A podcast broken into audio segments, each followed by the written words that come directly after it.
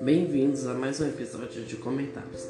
Eu sou Giovanni Augusto e dessa vez falarei sobre nada mais e nada menos que Harry Potter e a Pedra Filosofal. Filosofando um pouco, o que vem primeiro, os filmes ou os livros? Essa é fácil, os livros. Os filmes ajudaram na propaganda dos livros. A série de filmes fez com que a paixão tomasse a conta da galera mais jovem no início do século. A autora J.K. Rowling foi bem sucedida em reviver esse gênero. Harry Potter e a Pedra Filosofal foi o primeiro a apresentar o universo mágico e cria a trama que se estenderá até o final de todos os sete livros.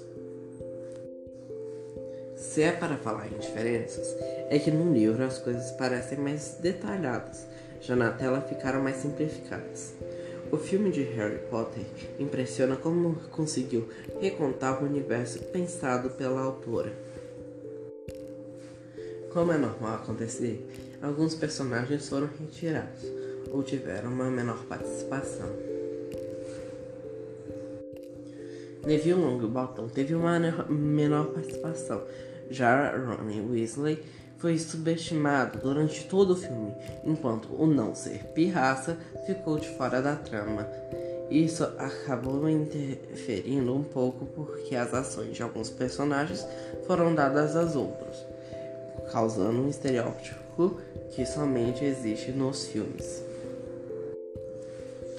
Recomendo a todos, porque a magia da história que nos fala de bruxos faz com que tenhamos momentos de encantamento.